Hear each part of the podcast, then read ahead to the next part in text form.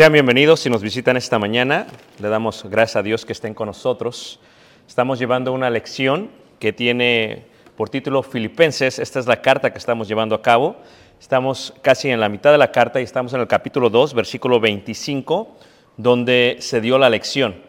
En la, en la lectura, en la última lección, si recuerdan, vimos la vida de Timoteo, alguien que el apóstol Pablo llama hijo en la fe y alguien que el apóstol Pablo eh, de alguna u otra manera eh, exalza diciendo acerca de él que no hay nadie como él que se interese por el bienestar de los filipenses.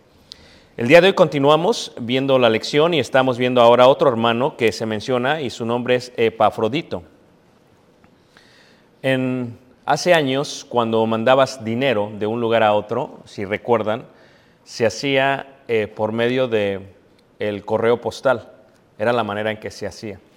Eh, después del tiempo eh, se empezó a pro- pro- propagar varios métodos de entrega y envío de dinero.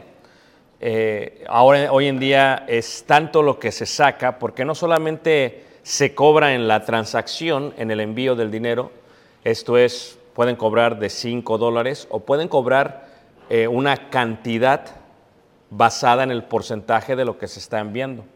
Pero cada vez hay más y más y más y más y hay varios métodos que se utilizan el día de hoy.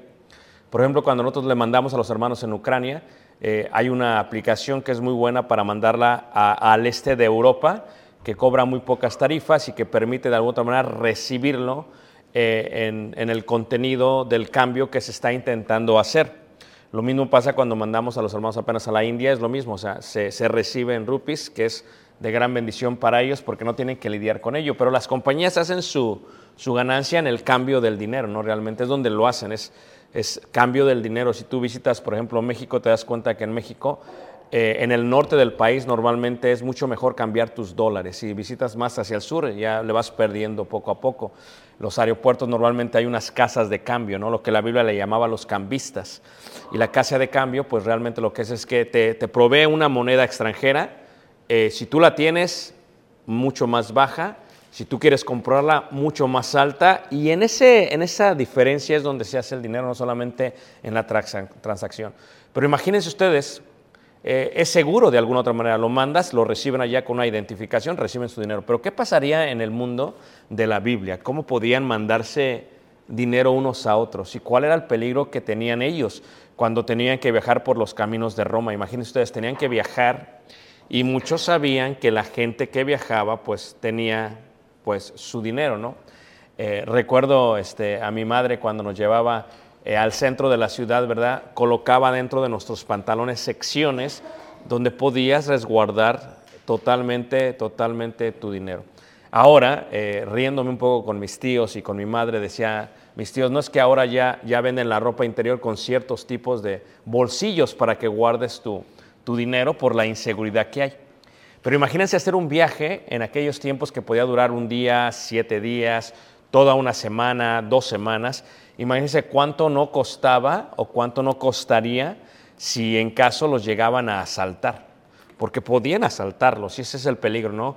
Asaltarlos. ¿Quién se iba a arriesgar? Normalmente cuando alguien te va a asaltar, eh, siempre se te dice, ¿no? O sea, eh, primera parte es mantén la calma, ¿no? Es la primera parte.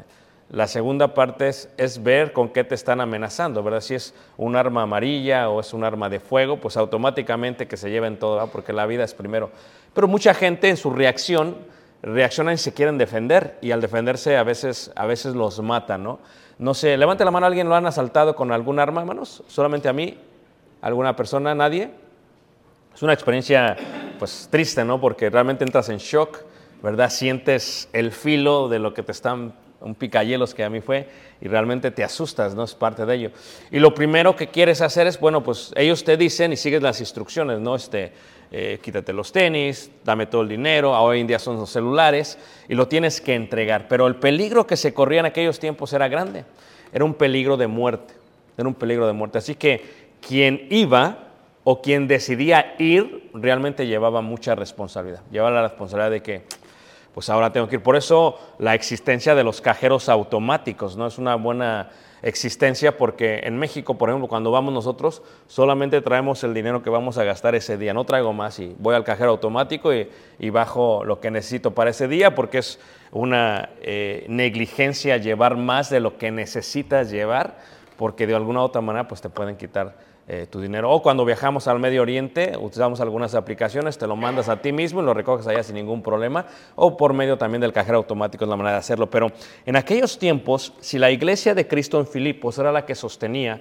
a Pablo y era la que por 10 años le estaba ayudando económicamente y financieramente y estaba suministrando su, su misión, como lo vimos en una de las primeras lecciones ahí en Filipenses 1, en el versículo 5, cuando dice, por vuestra comunión en el Evangelio, y aprendimos que la parte de comunión, la palabra comunión, significa ayuda económica, sostenimiento económico en el Evangelio desde el primer día hasta ahora. Indica que ellos sostenían a Pablo y lo mandaban, le mandaban constantemente.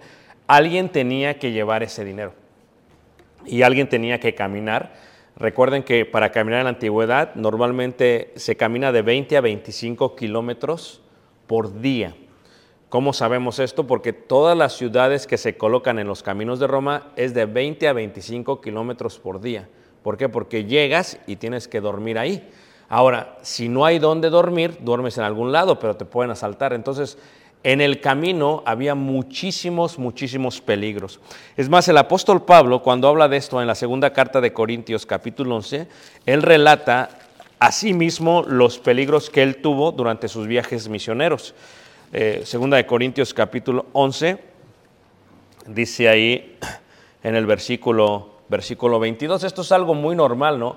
Eh, el día de hoy, aún en el 2023, en el país de México, pues es específicamente podríamos decirlo que desde la parte más o menos del tercer, cuarto parte de arriba para abajo, así es de peligroso, ¿no? O sea, ya tienes retenes de soldados, ya tienes retenes de gente que parece soldados, pero que trabajan para el, el, crimen organizado y pues ya debes de saber lo que tienes que hacer. Llegan, te paran, te preguntan, tú tranquilo. Eh, cuando vas con una mujer, mandas al chofer con la mujer enfrente. Es, esa es cosa que tienes que hacer cuando manejas en México para que la gente que vaya viendo vaya viendo que es una pareja. Si tienes niños, los pones a la expectativa para que lo vean todos y luego, luego te dejan ir. Pero si van puros hombres es otra cosa, ¿no? Porque si van puros hombres, sí, normalmente te bajan y a ver este, a dónde vas y cuál es el propósito, etcétera, etcétera, etcétera. Entonces, son cosas que uno tiene que tener cuidado, ¿no? Y Pablo, cuando habla de sus viajes, dice en 2 Corintios capítulo 11, dice en el versículo 24, de los judíos cinco veces he recibido 40 azotes menos uno, tres veces he sido azotado con varas, una vez apedreado, Tres veces he padecido naufragio, una noche y un día he estado como náufrago en, esta, en alta mar, en caminos muchas veces, en peligros de ríos, peligros de qué? De ladrones, de ladrones, porque eh, te asaltaban en aquellos tiempos, pues lo primero que hacen es que te quieren eliminar porque eres el testigo ideal, ¿no? Entonces, en aquellos tiempos era peligroso. Entonces, ¿quién podría llevarle la, quién le llevaba al parecer la ayuda a Pablo? O sea, bueno hubiera sido que hubiese Western Union o Money Order, pero no hay. Entonces, alguien tiene que arriesgarse. Y entonces eh, Timoteo, pues como ya dijo, este, quería mandarlo, no puede, decide mandar a alguien que es muy poco mencionado, pero que se menciona aquí. Y su nombre es Epafrodito. Ahí en segunda, en Filipenses 2, en el versículo 25, se menciona el nombre de Epafrodito. Ahora, el nombre Epafrodito, sabemos que era gentil porque aún el nombre lo tiene. O sea, su nombre que tiene es un nombre de una diosa griega. O sea, sabemos totalmente que era gentil. Eh, eh, ¿Por qué? Porque su nombre es Epa, que significa Ep, esto es para o hacia Afroditos. Afrodito, que es la diosa del amor y la belleza. O sea que su madre o sus padres eran devotos total de Afrodita. Por eso le pusieron de esa manera. Así pasa el día de hoy. Le ponen, le ponen a alguien eh, María Guadalupe. O sea, ya saben eso. O son, son devotos a cierto dios, a cierta diosa o a cierta imagen y le ponen ese nombre. Epafrodito realmente era un hombre griego. Al parecer era uno de los primeros frutos de Filipos y era un hombre de grandísima confianza para poderle mandar, pero un hombre valiente porque cuando decían, ¿quién va? Decía que yo voy. Entonces, eso no cualquiera va. A veces, ¿quién va? No, pues a ver qué va a pasar. Dice, ¿en qué nos vamos a ir? ¿Es primera clase o, o coach? A ver cómo está el camino. O sea, son cosas que, ¿quién va? Entonces, Epafrodito, este hombre era ese tipo de hombre, un discípulo de Jesús, pero que es descrito por Pablo que le da cinco cualidades o cinco características que no le da a muchos hermanos. Y eso es algo interesante, ¿no? Porque lo exalta y, y- y lo alaba en cierta manera con su introducción. Y claro, era esa conexión entre Filipos. Posiblemente fue un miembro que inició en Filipos, posiblemente fue uno de los primeros convertidos de Filipos y posiblemente era el que se enviaba, iba y venía, iba y venía y venía y de alguna u otra manera pues corría esos peligros de los que ya hemos mencionado. Entonces en- aquí en Filipenses capítulo 2 versículo 25 se, se mencionan las cinco cualidades de él. Y la primera que cualidad dice ahí, mas tuve por necesario. O sea, vean cómo él iba y venía. O sea, no fue como una opción, fue una necesidad. O sea, ¿quién va? Ni modo, tienes que ir tú. Pero vean lo que dice. Eh, tuve por necesario enviaros a Epafrodito. Y ahí están las cinco cualidades o características. Mi hermano número uno, colaborador número dos, compañero de milicia número tres, vuestro mensajero número cuatro y ministrador de mis necesidades. Aquí están las cinco cualidades de este Epafrodito. Bueno, la primera parte es la parte de mi hermano. En el griego realmente dice el hermano, pero se, se adopta como mi hermano porque se está hablando en primera persona. Entonces, cuando dice mi hermano, pues si pone un separador ahí, vamos al Evangelio de Mateo, en el capítulo 12, los antiguos eh, llamaban hermanos solamente aquellos que eran hijos del mismo padre. Pero en el ministerio, Mateo 12, versículo 50, la palabra de mi hermano es alguien, primero que nació del Padre Celestial, o sea que es engendrado por el Padre Celestial a través del Evangelio número uno, y segundo, ¿verdad? Es alguien que hace la voluntad de Dios. Mi hermano, dice Pablo 12:50, porque todo aquel que hace la voluntad de mi Padre, que está en los cielos, ese es mi hermano. Entonces, esta palabra que utilizaba Jesús, esta expresión mi hermano, la utiliza también el apóstol Pablo para mencionar a Epafrodito. Mi hermano indica que era un hombre que seguía y hacía la voluntad del Padre Celestial. Y esto al parecer por 10 años. Por 10 años. O sea, era la persona que llevaba y traía y llevaba y traía y durante 10 años hacía su voluntad. Hay, hay todo tipo de hermanos. Hay hermanos que normalmente van creciendo de una manera eh, gradual y crecen y crecen y se van elevando y van madurando, ¿verdad? Hay esos hermanos que parecen chapulines, ¿va? Que saltan y que saltan y que saltan y que depende de cuándo lo agarres. Lo agarras en el 2000, están abajo, lo agarras en el 2021, están arriba. 2000, ya no sabes ni cómo es el hermano porque es muy inconstante en todos sus caminos. Dice, son como las olas del mar. Pero en el caso de este hombre, era un hombre constante. O sea, cuando Pablo dice, mi hermano, habla de alguien que hace la voluntad de Dios y que está en una forma constante por 10 años haciendo lo que Dios manda. Entendemos que el crecimiento espiritual es gradual y entendemos que la persona va a hacer la voluntad de Dios gradualmente conforme va creciendo. Pero así no era en el caso de Pablo con este Pafrodito. Pafrodito era un hombre de mucha confianza porque era el que iba a llevar. Imagínense ustedes, se lo dan a Judas, no, va bajándole ahí hasta que llega, compadre, nada más te llegó esto, no o se lo dan a un hermano que, no es, que hace la voluntad, pues es, es peligroso porque en el camino podía ir eh, pues quitándole a la ayuda que realmente tenía. Pero también un hermano pues que estaba arriesgando su vida. O sea, estaba arriesgando su vida por el camino que estaba haciendo. Eso es un hombre que es considerado un hermano de él y claro, un hermano nuestro. La segunda cualidad que se le da o característica es la parte de colaborador. Colaborador es una palabra que utiliza Pablo, por ejemplo, en primera carta de Corintios, en el capítulo 16. O sea, Pablo menciona de varios hermanos, a Romanos 16, perdón, Romanos 16, de varios dice hermanos, pero solamente de algunos dice colaboradores. Entonces, todos son mis hermanos, sí, algunos son colaboradores. Ahí en Romanos capítulo 16, en el versículo 3, eh, ¿verdad? Pablo hace... Eh, una, un sinfín de despedidas, de saludos personales, salúdame a este, salúdame a este, salúdame a este, pero a veces entre ellos les pone títulos. Esto hace que, que sean distintos a los demás. En el caso de colaborador es una palabra griega, ¿verdad? Que significa alguien que es un asociado, que ayuda en la obra o que es un ayudante. O sea, todos podemos ser hermanos, pero hay alguien que te ayuda, que es un colaborador, que te asiste que constantemente está asociado contigo, que está al tanto de ti. Y aquí, por ejemplo, en Romanos 16, a pesar que da el, sinfín de saludos, solamente es aquí en 3, 16, 13, saludada a Priscila y Aquila. Eh, eh, yo siempre he dicho que en esta parte es muy interesante lo que hace Pablo porque primero menciona a la mujer, y esto no es muy normal entre los hebreos, ¿eh? pero, pero como que después de tantos años entiendo, entiendo un poco más a Pablo es que a veces resulta que en algunos matrimonios la mujer es más espiritual que el hombre. Y, la mujer, porque es más espiritual, es más eh, comunicadora, activa o lo que sea. Entonces es posible que cuando uno quiera identificar a alguien, especialmente para los demás, identifiquen más a la hermana que al hermano que tal vez es introvertido, es calladito, hace la obra, pero casi no se ve.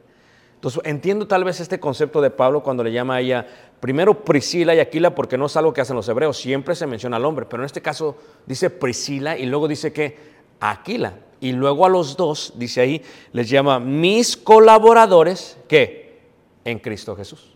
Entonces, luego cuando tú sigues leyendo la, carta, ¿verdad? Dice, por ejemplo, este, en el versículo, versículo 6, eh, eh, dice, saludad a María, la cual ha trabajado mucho entre vosotros, pero no es mi colaboradora.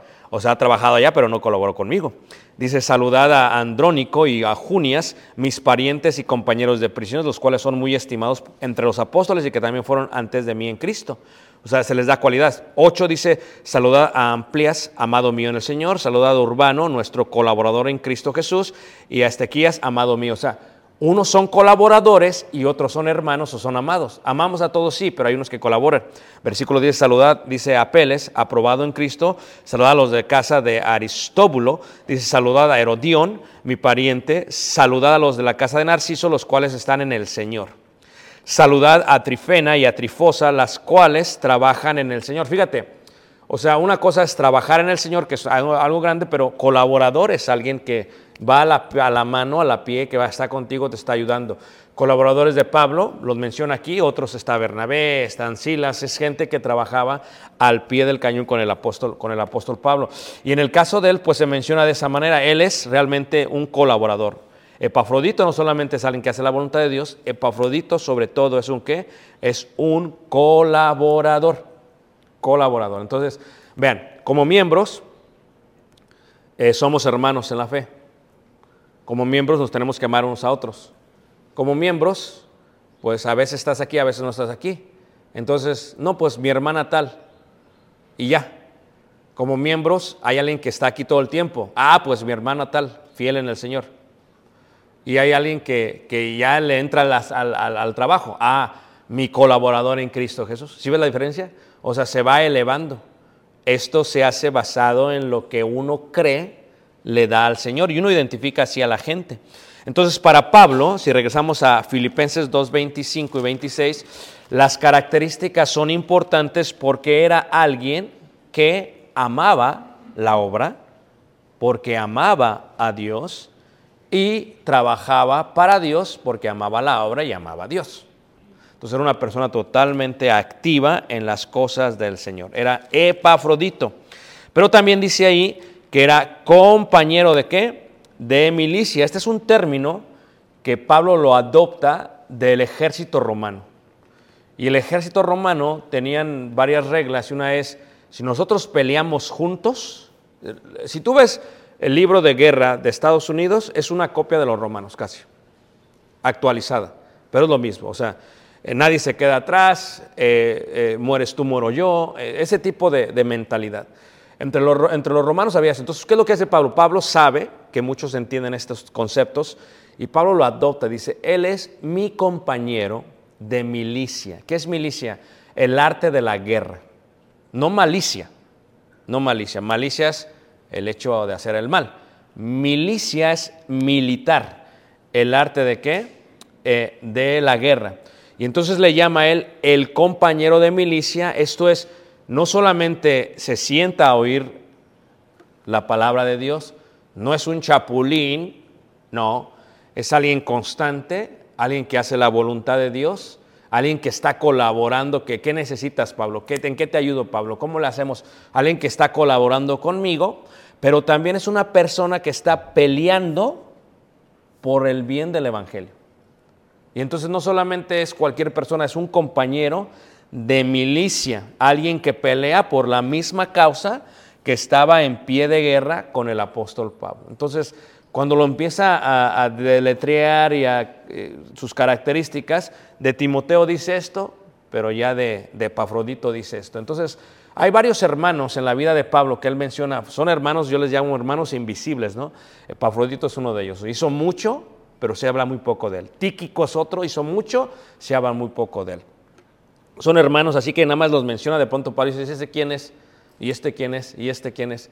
Pues son hermanos importantes que eran invisibles, pero que aportaban de una manera increíble al ministerio del apóstol Pablo. No solamente ello, luego ya viene eh, la otra característica. O sea, número uno es mi hermano, dice Pablo. Número dos es colaborador. Número tres es compañero de milicia. Pero número cuatro dice es vuestro mensajero. Aquí sí quiero solamente tomarme una- un minuto para mencionar que cuando se menciona mensajero, mensajero en el, en el griego es apóstolos, es apóstolos, eso es mensajero. Pero tenemos que entender que decimos, bueno, si apóstolos es una palabra transliterada de apóstolos griego a apóstoles, ¿por qué no se le puede llamar apóstolos a todos los mensajeros de Dios? Pues lo mismo que ángel. Ángel, ángel es un mensajero de Dios. Apóstolos es un mensajero de Dios.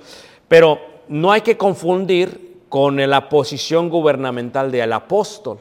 Porque Pablo aún lo dice aquí, Él es vuestro apóstol, no es el apóstol de Jesucristo. Fíjate, Él, lo menciona, o sea, Él es vuestro apóstol, o sea, no indica que es apóstol de Jesucristo. Sí lleva el mensaje de Jesús, pero no fue enviado directamente de quién. ¿Por quién? Por Jesucristo. Fue una forma indirecta. Entonces, en ese sentido, esa es la diferencia entre apóstoles, porque ya no puede haber apóstoles de Cristo Jesús el día de hoy, porque ya murieron todos. Cuando tú ves, dice el apóstol, no, espérame, o sea, como que el apóstol estuvo con Jesús, no. Pero apóstolos sí, en este sentido, ¿por qué? Porque son mensajeros, pero no de Cristo. No, no, no. Somos mensajeros, pero mensajeros sería más apropiado que apóstolos, que es la transliteración de la palabra apóstoles de Jesús. Entonces así se mencionará. ¿Por qué dice vuestro mensajero? Porque eran ellos los que lo enviaban. Entonces, eh, eh, yo, yo estaba pensando en esto recientemente porque se va a hacer la misión a Ensenada. Entonces estaba viendo quiénes son los varones que van, quiénes van a llevar el, el encargo a Ensenada. Entonces estábamos, yo estaba pensando en eso. Vuestro mensajero. Pues tenemos que decir como iglesia quién va a llevar el, el donativo. ¿O no es cierto, hermanos? Vuestro mensajero. Es una persona que la iglesia confía que no le va a dar baje en San Diego ni en Tijuana. O sea, que va a llegar hasta a lo comedido. Entonces, esta parte es importante, hermanos, porque para los filipenses, él era una persona de confianza y él era su mensajero. Ahora, él, miraremos en unos minutos, le tenía un amor muy profundo a, a la iglesia. Y la iglesia le tenía un amor muy profundo a él. A él.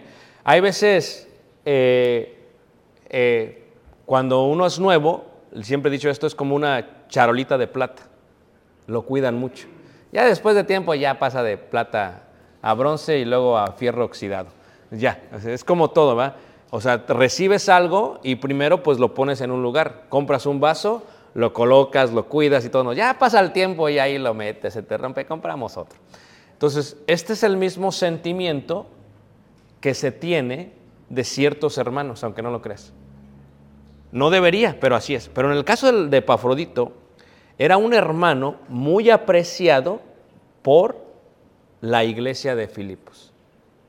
Y él apreciaba muchísimo la iglesia de Filipos. Y la iglesia lo, lo estimaba muchísimo. Lo estimaba muchísimo. Entonces aquí dice, eh, eh, vuestro mensajero, ahora ve, y ministrador. Y aquí eh, utiliza Pablo otra vez esta palabra ministrador que vimos en, hace dos lecciones, tres lecciones, la cual eh, es la palabra liturgía. ¿Recuerdan cuando vimos esa palabra liturgía?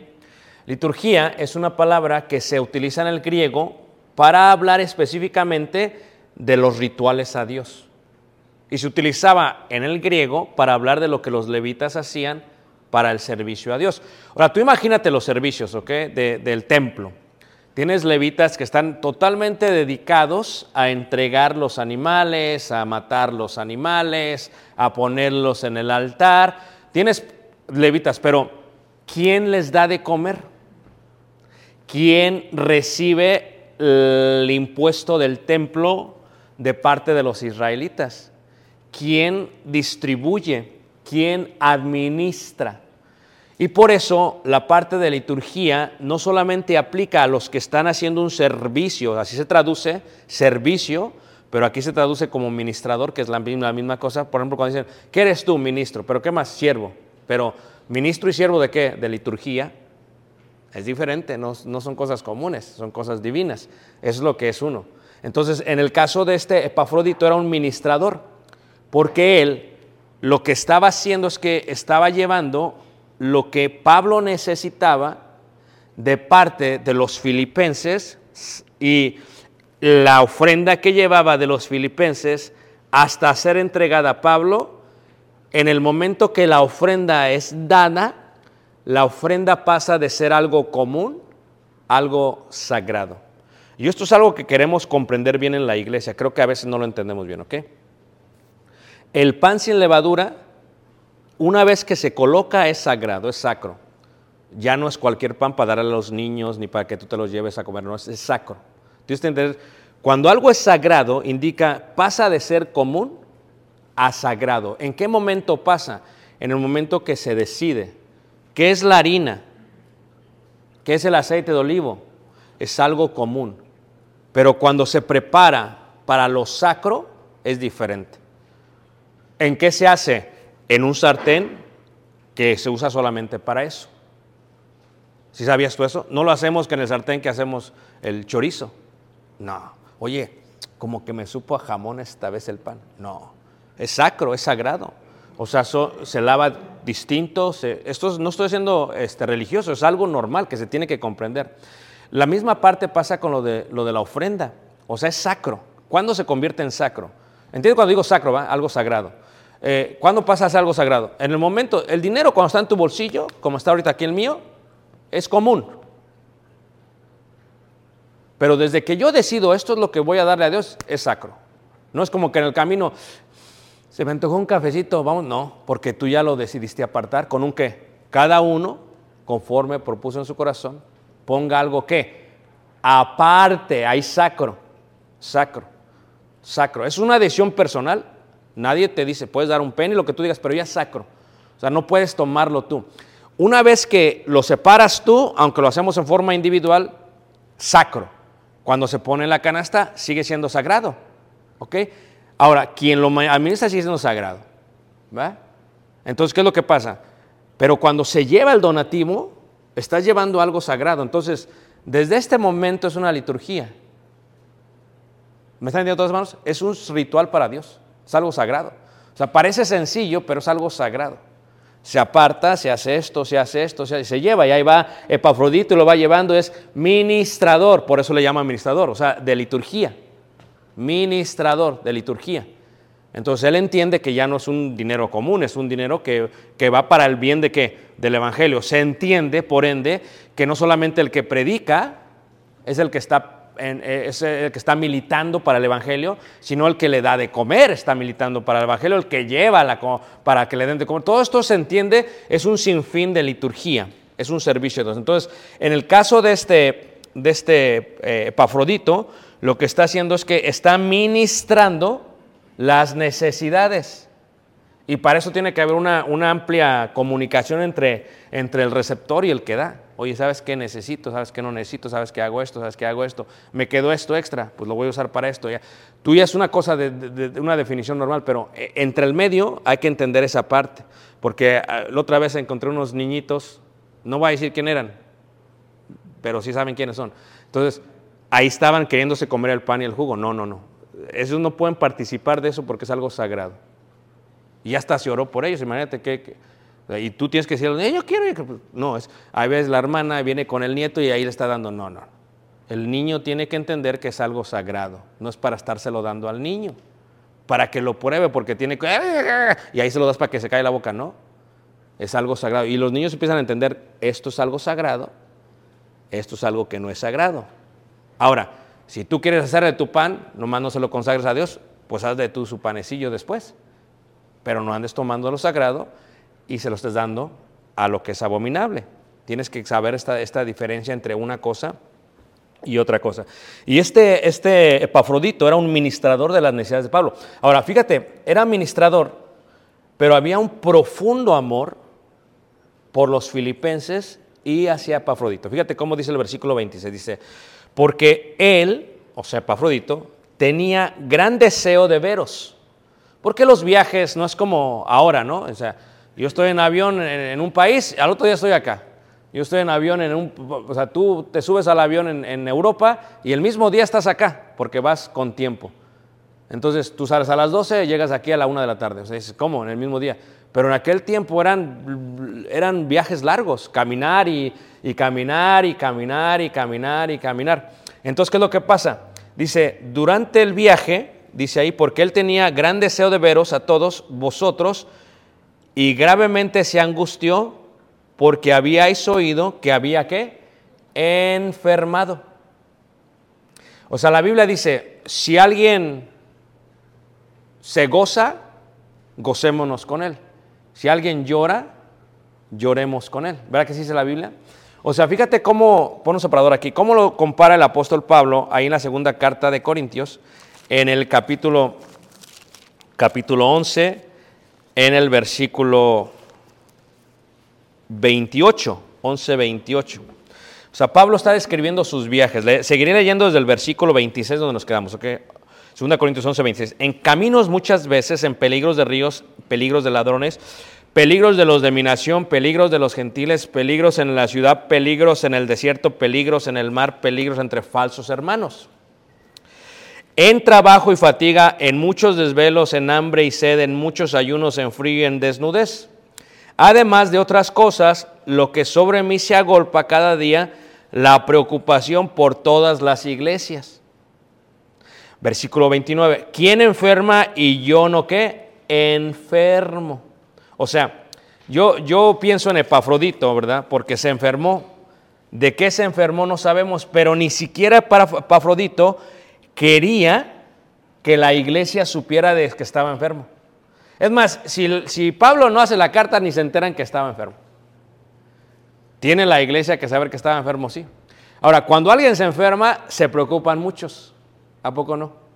Eh, a mí me pasó la que estuve en Chiapas.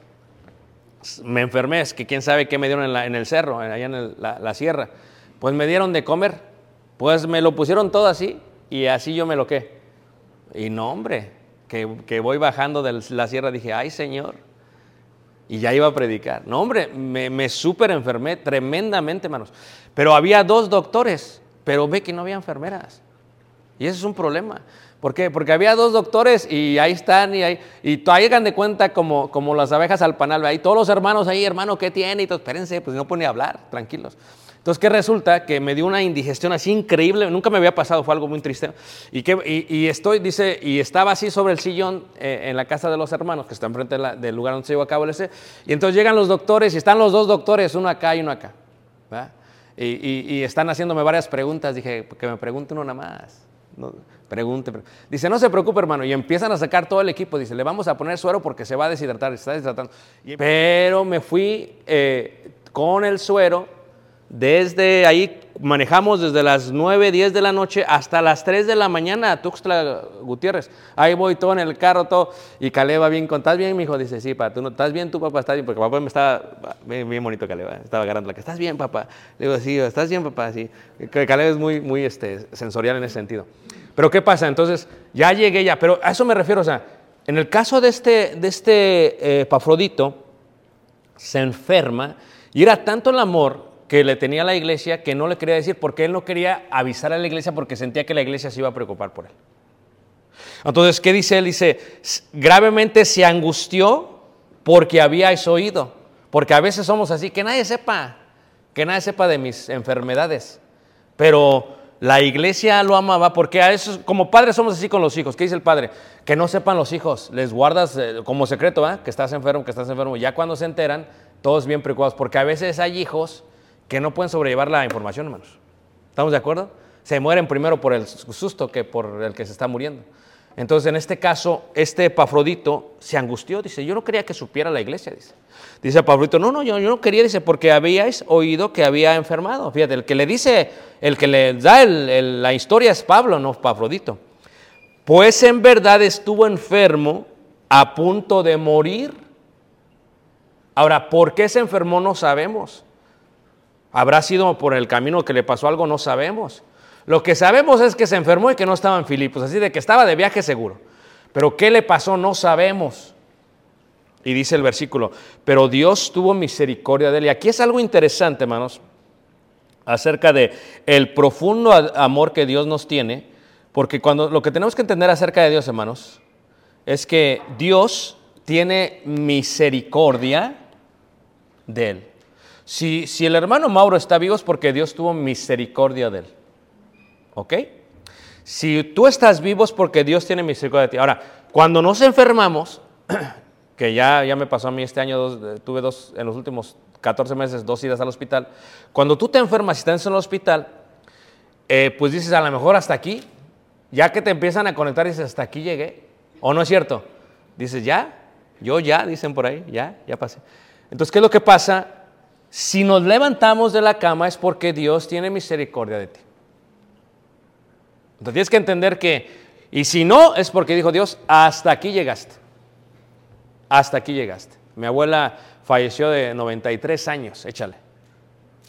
Y nuestra hermana Élida falleció a los 35. Ve la, la, gran diferencia, es casi 58 años de edad, es mucha edad, hermanos. Es increíble pero de alguien está vivo es por la misericordia de Dios. si tú estás vivo es por eso. Entonces, pero Pablo, fíjate, Dios tiene misericordia de él y no solamente de él, dice Pablo, sino también de mí. O sea, porque a veces uno como que se, que se engríe, que ama a los hermanos, con ciertos hermanos a poco no. Los ves y esos son hermanos. Yo, por ejemplo, a los traileros veo que siempre se juntan allá atrás.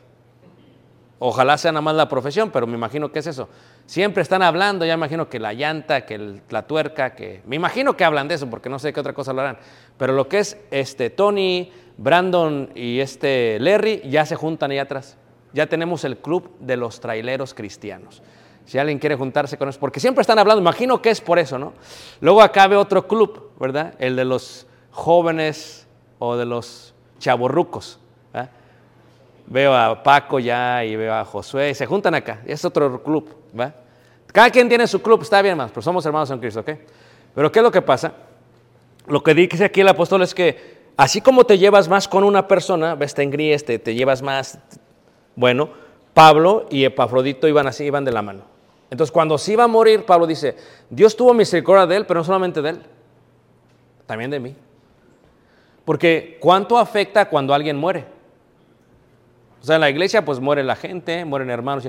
y- a algunos les va a doler más. ¿Por qué? Porque estaban más apegados a ellos. Algunos se mueren y ¿quién se murió? Ah, ok. Vamos a orar por ellos. Pero, pero hay unos que se mueren y dicen, híjole, que no se pueden ni levantar, porque como dice la escritura, que un hermano es, un amigo es más que un hermano. Hay veces que son así. En el caso de Pablo y Epafrodito tenían una relación intrínseca, eran muy, muy bien. Entonces dice Pablo, no solamente de él, sino también de mí. ¿Para qué? Para que yo no tuviese tristeza sobre tristeza. Aquí ya Pablo te dice cómo se siente él. Pablo no está en buen estatus emocional en la cárcel. Aquí lo descubres. Pablo está triste. O sea, tiene la habilidad de escribir, pero Pablo en su emoción está triste. Pablo está triste. Y si Epafrodito muere, Pablo hubiera estado más triste. Por eso dice, tristeza sobre qué? Sobre tristeza. Como dicen por ahí, no solamente llueve, truena, relampaguea. Y a veces así es la vida, hermanos. A veces es tristeza sobre tristeza. Pero cuando Dios tiene misericordia de un ser amado, no solamente a veces por él, sino por aquellos que están alrededor de él. Fíjate cómo es Dios. Dios dice, ¿sabes qué? Esto también le va a doler a ellos. Esto le va a doler a Pablo. Entonces tengo misericordia no solamente de él para tenerlo con vida, sino de Pablo para que no esté tan triste, porque está triste. ¿Murió Epafrodito? Sí, así como murió Pablo. ¿Vimos sus lágrimas? No, pero de seguramente lloraron y no sabemos quién murió primero. Y en este sentido, dice aquí, así que le envío con mayor solicitud para que al verle de nuevo, o sea, fíjate cómo se hubieran sentido los, los este, filipenses, ven otra vez a Epafrodito. Cuando lo ven, dice, así que lo envío con mayor solicitud para que al verle de nuevo os gocéis. O sea, esto iba a traer un gozo para los filipenses. Oh, Otra vez vemos a Epafrodito, dice, y yo esté con menos tristeza. O sea, aquí es donde Pablo ves la madurez, dice Pablo. Pablo se está gozando con los que se gozan, aunque él no sea parte de.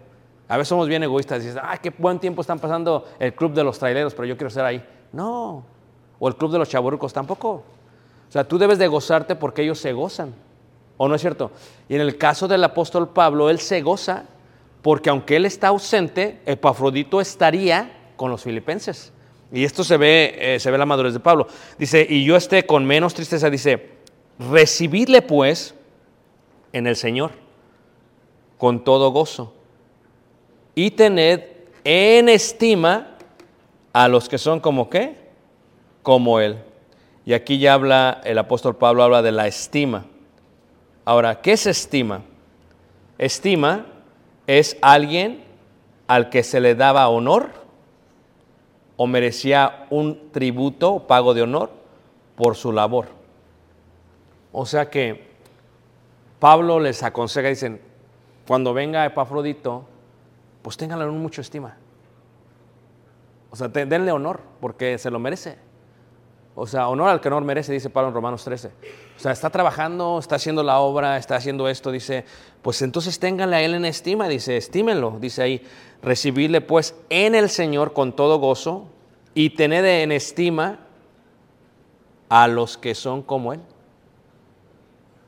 O sea, si hay alguien que es como Pafrodito, que es mi hermano, que es mi colaborador, eh, que es compañero de milicia, este, que es este, vuestro mensajero, que es este, administrador de las necesidades, hay que estimarlo. Hay que, hay que apreciar lo que dice Pablo, hay que estimarlos. Pablo siempre se preocupa por esa estima, por esa estima, por las diferentes personalidades psicológicas que los miembros de la iglesia tienen. Hay unos que tienen que ser estimados para que le echen ganas y otros pues tienen que ser estimados para que no se decaigan. Entonces, Pablo mira a Epafrodito así, dice, porque por la obra de Cristo estuvo próximo a la muerte. Entonces, de que él iba a morir porque estaba haciendo la obra de Cristo, no hay duda. Y dice, exponiendo su vida para suplir lo que faltaba en vuestro servicio. Y aquí se utiliza otra vez, allá se utiliza administrador, pero aquí se utiliza ahora servicio. ¿Sí ven? Primero servicio, administrador, servicio. O sea, es la misma palabra, liturgia. La palabra es algo que tiene que ver con Dios, algo sagrado. Lo que está haciendo este Epafrodito no es algo normal, no es Western Union, no es Money Order. Lo que se le está haciendo es algo sagrado. Entonces, ténganle, ténganle, ténganle, por- porque es un servicio de ellos. Entonces, ¿qué está diciendo? El vuestro servicio, o sea, los filipenses, desde el momento en que decían, ¿sabes qué? Vamos a cuidar a Pablo. Vamos a darle a Pablo. Lo que necesite Pablo. Desde ese momento ellos ya estaban participando de algo sagrado, de una liturgia, de un servicio para Dios. Ahora, Epafrodito lo llevaba, Pablo lo recibía, todos estaban peleando por el bien del Evangelio. Es como dice en el día de hoy, ¿no? O sea, ¿solamente está peleando Ucrania? Pues no, Rusia lo sabe. Pues ¿quién le está proveyendo todo? Pues Estados Unidos. Millones y millones y que esto y... Pues ¿quién está peleando? Pues los están peleando son ellos. Pero ¿quién realmente está peleando? Estados Unidos está detrás de todo. Nosotros le estamos dando para que peleen. ¿O no es cierto, hermanos? En este caso es un buen ejemplo para decir, Pablo no era el único que estaba peleando. Tal vez es la figura. Es la figura del Evangelio, es la figura del, libro de los Hechos, la figura del Nuevo Testamento. Pero ¿quién estaba detrás de Pablo, hermanos? ¿Ah? Los filipenses. La, la verdad que los filipenses se merecían mínimamente la carta. Porque si hubo una iglesia que participó, fueron los filipenses. Era una iglesia amada, que amaba a Pablo, que amaba a Epafrodito, pero sobre todo que amaba la obra, la obra de Dios. Así que la pregunta es, ¿podríamos ser como los filipenses? La otra pregunta sería, individualmente, ¿podría ser yo un colaborador como lo fue Epafrodito o Priscila en el caso de las mujeres? Y la otra pregunta sería, ¿no es hermoso, hermanos, militar en la liturgia de Dios? Decimos todo lo que se hace sea para la honra y gloria de Dios, claro. Estamos participando activamente bien. Lo voy a dejar para preguntas, hermanos. A ver si, espero que mi lección haya, haya caído en, en buen corazón. Preguntas, hermanos, acerca de esto. Preguntas.